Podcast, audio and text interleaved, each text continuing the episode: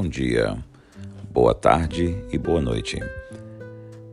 Hoje eu estou de volta na cidade de Sydney, na Austrália. São 9 graus lá fora.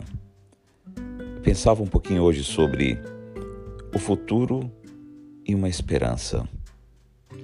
No livro de Jeremias, no capítulo 29, no versículo 11, diz assim: Porque sou eu que conheço os planos que tenho para vocês, diz o Senhor planos de fazê-los prosperar e não lhes causar dano, planos de dar-lhes esperança e um futuro.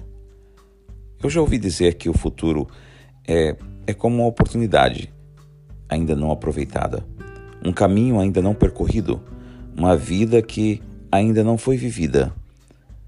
Como o nosso futuro será vivido depende das prioridades e dos propósitos em nossas vidas hoje. A direção que seguirmos agora determinará aonde nós iremos chegar no futuro. Às vezes nós podemos ficar assustados com um futuro incerto, mas não devemos ter medo.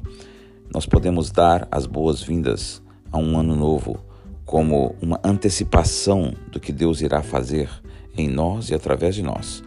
O nosso futuro é tão claro quanto as promessas de Deus. Enquanto os filhos de Israel estavam é, e eram mantidos cativos na Babilônia, Deus enviou, enviou-lhes a ele uma mensagem de esperança. Muitos deles sentiam que Deus já tinha esquecido e que as suas intenções para eles eram más. Eles temiam o futuro.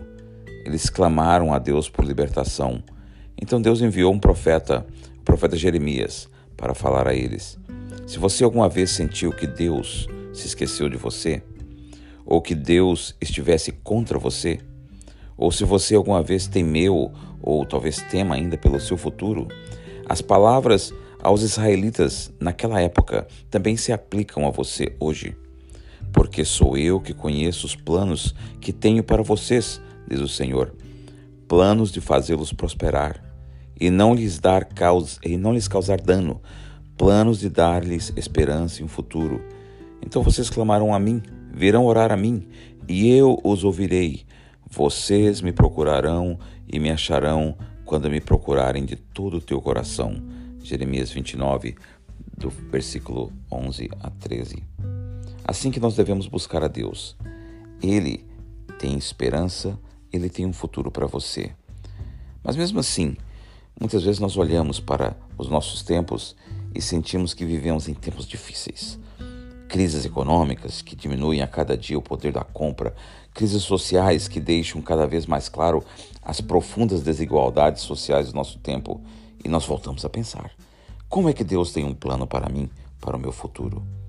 A fonte de esperança e a verdadeira esperança, ela é encontrada nas simples promessas que Deus deixou ao seu povo, que ele nos cuida e que ele conhece as nossas necessidades.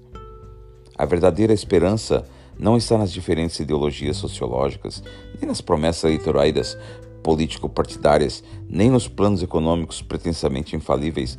A verdadeira esperança está em acreditar nas simples promessas que Deus tem feito à humanidade pelos séculos através da Sua palavra.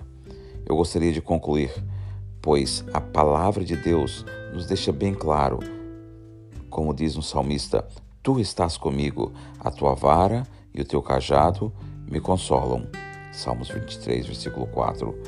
Tu és o meu Deus para sempre e tu serás o meu guia até a morte, diz o salmista no capítulo 48, versículo 14. E a Bíblia continua dizendo: E ainda que passem os céus e a terra, as tuas palavras jamais passarão. E Jó diz lá no capítulo 19, versículo 25 assim: e eu sei que o meu redentor vive, e porque fim se levantará sobre a terra. Assim que confiemos em Deus e depositemos nele a nossa esperança. Eu espero que vocês tenham um lindo fim de semana, um lindo dia cheio de paz e alegria. Que Deus abençoe vocês.